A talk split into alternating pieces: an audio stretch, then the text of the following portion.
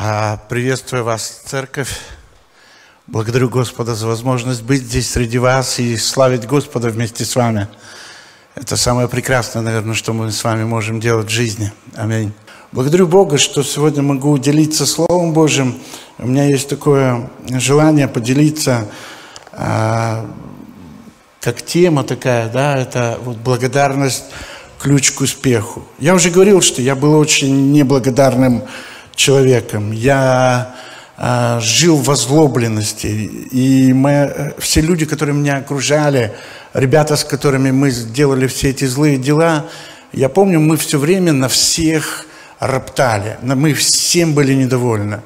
И мы живем сегодня в такой стране, где очень мало довольства. Очень мало довольных людей в Молдове. Очень мало доволь, э, довольных людей в Фалештах. Я не знаю, здесь в Бельцах что то же самое. Когда мы идем на рынок, когда мы идем в магазины, когда мы встречаемся с людьми, почти постоянно ты слышишь недовольство. Недовольство властью, недовольство соседями, недовольство... А, еще и в церкви можно услышать недовольство церковью. И такие люди есть. То есть всегда есть повод для какого-то недовольства. Всегда есть повод для, для того, чтобы пороптать. Мы живем в мире, где очень мало благодарности. Мир устроен, и он живет на, а, на этих принципах, которые ну, не присущи Царству Божьему. А, люди недовольны вокруг, люди обсуждают какие-то вещи. Мы со всем этим сталкиваемся. И нередко я встречался с тем, что а, в, в церкви можно встретиться с неблагодарными людьми. А, я сталкивался с такими вещами, знаете, я помню, я подвозил одну женщину, э, сестру оказалась, потом она сестра, и как-то мы разговорились э, в дороге, и я спрашиваю, как дела, как жизнь? И она мне начала рассказывать, и э, все плохо, вот соседи плохие, вот там то плохо, это плохо, дети уехали, вот она одна, плохо-плохо. И я попытался ей как-то сказать, ну, ну не все плохо. Вот есть Бог, которого можно призвать, и с ним может быть все по-другому. И она говорит, да, я тоже верующий. И вдруг она заговорила по-другому. Знаете, как поменяла пластинку. Она стала говорить вещи, которые, да, э, мы должны благодарить, ну и так далее, и так далее. И это не должно быть в нашей жизни. Мы не живем раздвоенной жизнью. Мы благодарим Бога за то, что Он является автором нашей судьбы. Мы доверяем Ему свою судьбу. Слава Ему за это. Аминь. И я знаю одного очень благодарного человека из Библии. Хочу поделиться некоторыми мыслями, которые Бог вложил э, мне в сердце для того, чтобы поделиться с вами. Псалом 102 – это псалом Давида. И Давид – это один из примеров благодарных людей. Это человек, славящий Бога благодарящий Бога. В том втором псалме мы можем прочитать несколько стихов первого стиха. Давид говорит, «Благослови, душа моя, Господа, и вся внутренность моя, святое имя Его. Благослови, душа моя, Господа, и не забывай всех благодеяний Его». Аминь. Это, я не знаю, при каких обстоятельствах был написан этот псалом. Я не знаю, был ли Давид э, в хороших обстоятельствах или э, в плохих обстоятельствах. Апостол Павел в Новом Завете, он говорит нам такую вещь э, в послании к филиппийцам. Он говорит, я умею жить. И моя жизнь не зависит от того, есть у меня что-то или нет у меня. Я научился всему и во всем. Научился быть довольным. И вот Давид, он э, в этом псалме, э, он как бы обращается к самому себе. Он как бы говорит самим собой, он обращается к своей внутренности, он своими устами обращается к своей душе. И это нормально, и это то, что мы с вами должны делать очень часто. Я не знаю, насколько вы это практикуете, но это хорошо говорить самим собой. Это хорошо самому себе задавать вопросы и самому себе искренне отвечать на эти вопросы. Это хорошо самого себя вдохновлять к добрым вещам, как здесь делает Давид. Предполагая, что, возможно, вокруг него все было не очень удобно. А, в жизни Давида очень часто так было. А, в жизни Давида было много очень пустынь, было очень много э, пещер, было очень много мест, где ему нужно было прятаться от врагов, где ему нужно было э, искать какое-то убежище. Было место, где он испытывал страх, были места, где он испытывал голод, были места, где он испытывал жажду, были места, где он испытывал зной, где он испытывал холод. И в его жизни этого было очень много, и мы это можем читать по хроникам, которые написаны э, в книге Паралипоменон или в царствах. Э, и там хроники, там просто описываются события. Но по псалмам мы видим состояние Давида. Мы видим его внутреннюю жизнь. И мы видим, как он борется. Мы видим, как, возможно, есть какие-то внешние обстоятельства, когда хочется возроптать, когда хочется э, сказать что-то что негативное, что-то плохое, когда хочется, может быть, сорваться на что-то, когда хочется э, кричать, может быть, может, э, он обращается к самому себе, и он как бы настраивает самого себя. И он говорит, благослови душа моя Господа, вся внутренность моя, святое имя Его. Благослови душа моя Господа и не забывай всех благодеяний Его. Он, а, как благодарный человек, он находит всегда повод благодарить Бога за что-то, зная, что Бог, который выводил его из всех остальных обстоятельств и из этих ситуаций может вывести. Слава нашему Богу. И мы видим э, в псалмах, мы видим э, в Новом Завете апостол Павел написал большинство посланий, которые мы с вами сегодня читаем.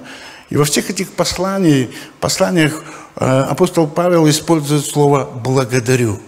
Я благодарю, благодарю Бога за вас, благодарю Бога за веру, которая есть у вас, благодарю э, Бога за каких-то людей, он всегда находит повод для э, благодарности. Слава нашему Богу. И в одном из посланий фессалоникийцам он говорит, и вы за все благодарите. Так написано э, в русской Библии, в синодальном переводе. В оригинале это, это можно перевести как «во всем, во всех обстоятельствах благодарите Бога». Аллилуйя. Слава нашему Господу. Я верю, что благодарность является неким ключом, который поднимает нас выше, чем мы есть сегодня. Если мы живем в благодарности, Бог поднимает нас выше и выше. Я верю, знаете, в Библии э, написано, что есть строительные материалы. Вот есть строительные материалы, из которых мы строим свою судьбу на этом твердом основании, на Христе. И есть дешевые строительные материалы, вроде сена, соломы, э, э, вроде дерева, и есть дорогие строительные материалы, вроде золота, серебра, драгоценных камней. И вот э, я верю, что благодарность, она находится, она как строительный материал драгоценный. Она находится среди золота, среди серебра. Когда ты используешь в своей жизни, ты строишь что-то основательно, что-то сильное. Слава нашему Господу. Аллилуйя. Мы видим по народу израильскому, по его истории, что у него были серьезные проблемы с благодарностью. Он быстро забывал благодеяние Бога. Он быстро забывал то, что делал Бог, и очень часто он находился в состоянии ропота. Мы видим в пустыне, когда Бог выводил, чудом вывел его из Египта, чудом провел через Красное море, чудом давал им э, воду, чудом давал им э, еду. Все это, э, их окружали чудеса а их сердца все равно роптали. Мы находим однажды такое место а, в Ветхом Завете, где мы видим, как а, а, соглядатые пошли смотреть землю и возвращаются оттуда, и они приносят эти, эти дары из той земли. Одну виноградную гроздь несли два взрослых, сильных парня. Они принесли, они говорят, смотрите, какая земля богатая там. Но десять из этих парней, они сказали, там, там, ну, это не для нас. Там какие-то э, укрепленные города, там очень э, большие люди. Они говорят, мы в их глазах, я не знаю, как они это увидели, как саранча. Я не знаю, как они посмотрели на себя глазами этих людей. Страх в них говорил, э, говорил через них. И написано, что они распространяли худую молву. Вот есть такая худая молва. Это, это когда ты смотришь на обстоятельства и не смотришь на того, который ведет тебя по жизни. Который говорит, я дам тебе это. Я взялся за твою жизнь. У меня есть цель на твою жизнь. Я вывел тебя откуда-то, чтобы куда-то привести. И вот среди э, всего народа только двое человек говорили, ну, братья, не говорите так. Не говорите, не распространяйте эту худую молву. Бог силен это сделать. Мы сильны вместе с Богом это взять. Но их никто не слышал. Поэтому мы находим через какое-то время суд Божий там. Ну, и вместо того, чтобы войти в свое время в землю обетованную, им нужно было еще долго-долго ходить. Я знаю, я вижу, что бывают люди, э, которые долго бродят по сухим местам, по пустыне, знаете, я очень часто вижу человека у нас, даже с реабилитацией, я вижу людей, которые ходят как бы кругами. Вот они никак не могут прийти к цели. Вот они ходят, ходят, ходят, и раз снова в церкви, я здесь уже был. Потом раз снова в старом месте, и здесь я уже был. И вот так кругами. Они вроде бы идут вперед, но их, не, э, их не шея повернута назад, и вот из-за этого нету такой цели, нету, нету, э, нету радости от этой жизни, нету благодарности Богу за жизнь, чтобы прорваться. Слава Богу! Я хочу прочитать вам одну из историй Ветхого Завета. Первое царство, 30 глава, мы говорим о Давиде. В 30 главе, э, я коротко ее перескажу, описывается ситуация, где Давид со своими сильными людьми, с теми ребятами, которые пришли к нему слабыми. Если вы помните, однажды он был э, в пещере Адаламской, и для меня это первый репцентр. Вот я смотрю на жизнь очень часто сквозь такую призму реабилитации, сквозь призму своего служения. И вот в пещере Адаламской к Давиду пришло 400 с чем-то людей, Э, в ужасном состоянии. Это были люди огорченные, это были люди должники, это были люди озлобленные.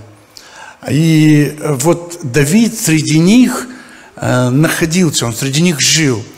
Когда вы читаете псалом, э, который он написал в пещере Адаламской, он, он говорит Богу, я лежу среди людей, у которых пасть как у львов, у которых язык как меч. Вот он сказал, я отрезал – и это, э, это были люди, которые умели делать больно, потому что они были полны боли внутри. Э, я не знаю, если вы говорили хоть раз с должниками, но там так мало позитивных вещей. Если вы говорите э, с огорченными людьми, там так мало радости. Обычно это сквозит, эта гордость. Вот. Поэтому Давид, находясь среди них, он не стал таким, как, он, как они. Но славя Бога, он сделал их другими эти, эти 400 с чем-то людей позже были названы сильными Давида. Он изменил их дух, он э, открыл им, я верю, э, Бога, э, он открыл им новую жизнь, и они поверили, ну, шли с ним. И вот здесь, в этой 30 главе, мы видим, как Давид с этими людьми, их было уже больше, около 600, он возвращается в свой город, в котором он жил – Секелак. Убегая от Саула, он поселился на таком пограничном городе между э, филистимлянами и евреями. И вот он жил в этом городе, и в этот момент, когда они вернулись э, в этот город, то они нашли город сожженным. Весь Сигелак был разрушен. Э, амаликитяне, они напали на этот город. Они никого не убили. Они всех жен, всех детей угнали в плен, весь скот угнали в э, плен, но э, сам город разрушили. И когда Давид вернулся туда, когда они вернулись в этот город, написано, что Давид был очень сильно смущен. Потому что все эти ребята, которых он поднял, все эти сильные его, они стали тянуться к камням, чтобы э, закидать Давида камнями. От своей боли, от своей горечи. И Давид, он идет к Богу. Он просит Авиафара принести ему ифот, он начинает разговаривать с Богом. И он спрашивает, Бог, я догоню их? Бог говорит, догонишь. Отберу, отберешь. И Давид пускается э, в путь. Э, все эти ребята идут вместе с ним, они доходят до э, потока э, сильного, и тут выясняется, что 200 из э, вот этих сильных Давида, из армии Давида, 200 человек настолько обессилены, что они не могут перейти этот поток. И они остаются на той стороне. 400 переходят – и они идут дальше, они встречают одного египтянина, а, который служил среди амаликитян, но заболел, и его хозяин выкинул. А, вот, и они его встречают, и они сказали, приведешь нас туда, где они? Он говорит, приведу, если вы поклянетесь, что вы меня не убьете. Они поклялись, что не убьют, и пошли дальше.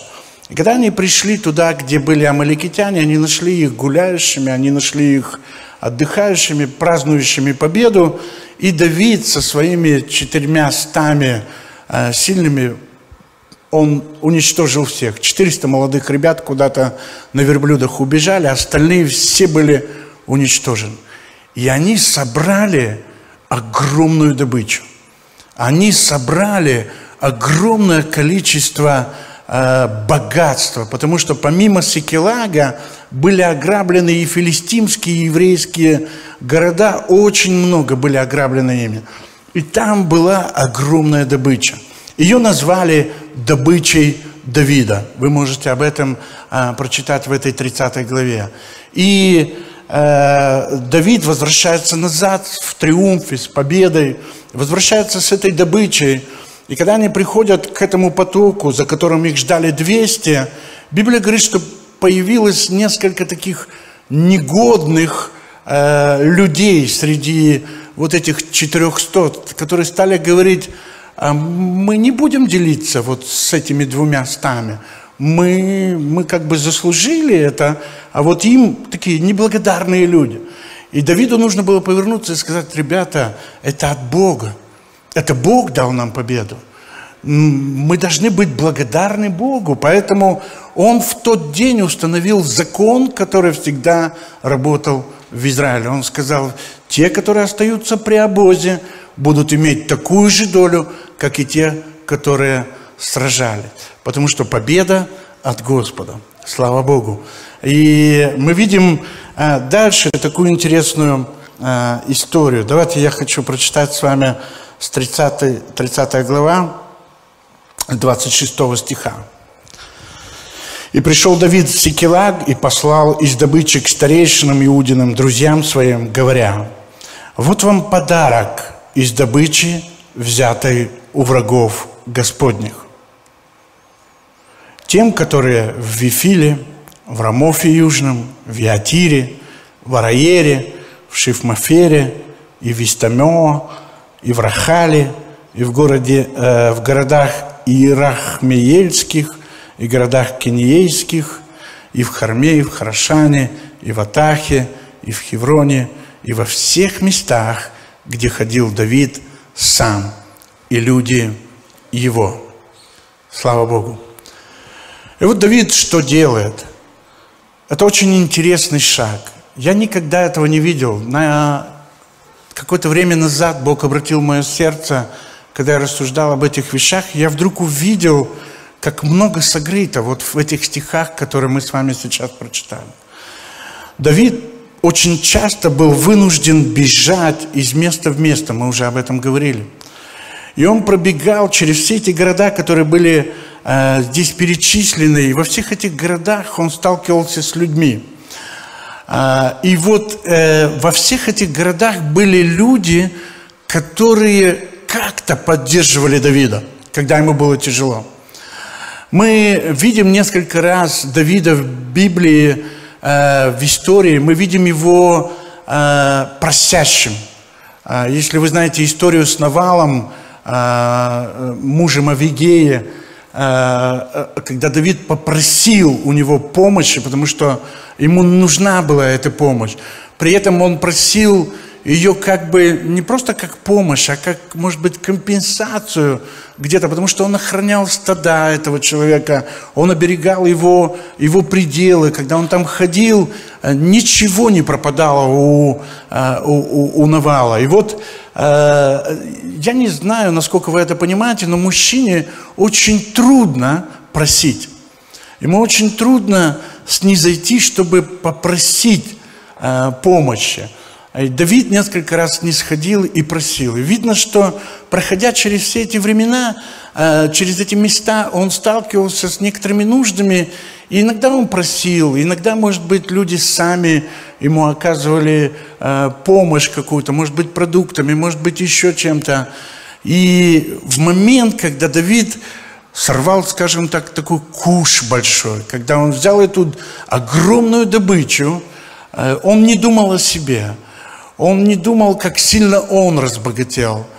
Он подумал, как он распорядится этим богатством. Он решил использовать это богатство как благодарность. Э, использовать его для того, чтобы поделиться этим богатством с людьми, которые когда-то ему помогали. Он поблагодарил этих людей. И вы знаете, это было, э, э, он это сделал не потому, что, э, ну, как-то так спонтанно. Я верю, что он это сделал, потому что это всегда было в его сердце. Он всегда думал о том, как я смогу отблагодарить этих людей. И он это сделал, когда ему предоставилась возможность. Я думаю, что это настолько важно. Знаете, в следующей главе, в 31 мы читаем о том, как Саул умирает – как он погибает. А, он заканчивает жизнь самоубийством. А, погибает Янафан, а, который тоже должен был, скажем так, по наследству унаследовать трон, но и он погибает. И через какое-то время мы видим, как Давид воцарился – и он не делал ничего специального. Он не делал эти подарки для того, чтобы купить этих князей. Он делал это из благодарности. Он не знал, как сложится судьба. Он не знал, что через пару дней Саула не будет. Он не знал, что через короткое время он будет уже царем. Он, э, он уже столько лет убегал, что он не знал, когда он в конце концов станет. Он сделал это из благодарности. Но это помогло ему воцариться. Это э, когда, когда он стал царем, он встретился с открытыми сердцами э, от этих людей. Они увидели, что Давид на самом деле человек, э, он не просто будет царем, но он умеет помнить добро, и он умеет благодарить. К чему я все это говорю? Знаете, мы благодарим Бога очень часто. И я верю, что это очень важная часть нашей жизни. Мы можем благодарить Его своей э, жизнью, своим служением, я не служу для того, чтобы у Бога что-то зарабатывать. Я служу из-за того, что я благодарен, что Он меня спас. Я понимаю, что если бы я, если бы я не был найден им, я бы не был сегодня в живых. И то, что я сегодня живой, я обязан Ему. И из этой благодарности я хочу служить Ему. Я хочу видеть, э, как Он что-то делает через меня как у него есть возможность использовать то гнилое, испорченное, которое не мог никогда, а, когда-то использовать никто для чего-то доброго, что он может это все-таки делать. Слава Богу. Но а, вокруг нас тоже есть люди. Знаете, я очень часто видел здесь в Молдавии неблагодарных детей. Очень много а, людей неблагодарные Э, за своих родителей. Я слышал очень часто, э, как, как дети осуждают э, родителей за, за какие-то вещи, за то, что они, может быть, им чего-то не додали в жизни. Я пережил это лично, когда я был очень озлоблен на своего отца, и был момент, когда я хотел его встретить и побить, но потом в моей жизни, после того, как Христос меня нашел, у меня появилось желание встретить его и помочь ему э, отпустить все из сердца, чтобы не было груза в этом. Я помню, Бог дал мне такую возможность после моего спасения встретиться с Ним и, э, и поговорить с Ним, и освободить его от этого чувства вины. Это было несколько раз. Однажды он оказался в больнице, и он был почти при смерти, и я поехал его навестить, и он тогда разоткровенничался, и он мне рассказал многие вещи, из своей жизни. И он неуклюже попросил у меня прощения за то, что он когда-то меня оставил. И я говорю, папа, у меня нету, а, нету на тебя ничего, потому что с момента, когда меня нашел Христос, я хочу тебе сказать спасибо за то, что ты подарил мне жизнь. Вот, может быть, ты мне ничего не дарил в детстве. Может быть, ты мне ничего не дал, но я же живой. У меня появилась такая возможность жить на этой земле. И на этой земле меня нашел Господь. Спасибо за жизнь. Моя мама, а, когда я начал служить, она, она была немножко религиозная такая женщина, и она ожесточилась, когда я стал э, верующим. Мама, которая воевала за меня, мама, которая э, сражалась за меня, мама, которая тогда страдала в тот день. Она, помню, когда я начал служить, она как бы ожесточилась, она ушла вот в православие такое, в, ре, в религию. И у нас нарушились отношения, мы, мы почти не могли говорить. То есть постоянно были какие-то споры. И, и прошло какое-то время, и Бог дал мне мудрости. И, и, и я стал использовать благодарность в наших отношениях. Каждый раз, когда мы встречались, я ей напоминал о том, что я ей благодарен за то, что она есть в моей жизни. Я пытался это делать через подарки, я пытался это делать через отношения. Я Э, мы всей своей семьей, когда она к нам приезжали, приезжала, мы старались выразить эту благодарность. Чем дальше, э, тем больше у нас появлялась такая возможность э, куда-то на курорт ее отправить, потому что она очень сильно болела. То есть мы купили такую путевку, это нам чего-то стоило, там еще что-то. И моя мама ушла, в апреле месяце ушла из этой жизни. Но я могу вам свидетельствовать, что наши отношения, они такими близкими стали за последнее время. А настолько все изменилось. И ключ ко всему этому было не какие-то религиозные споры, кто прав, кто виноват. Ключ ко всему этому была благодарность. Я благодарил Бога за мою маму. Иногда просто так ей звонил и говорил, мама, спасибо тебе, что ты у меня есть. Нас окружают люди. Я какое-то время назад почувствовал такую сильную, такое сильное желание а, найти тех людей, которые служили мне первые дни моей жизни. Они служили мне, знаете, не было репцентра. Я, я не знал, что такое реабилитация. Я не знал, что делать со своей жизнью. Я ничего, кроме зла, не умел делать. Но меня окружали люди из церкви, простые молодые ребята. Я помню, мне нужно было общение каждый день.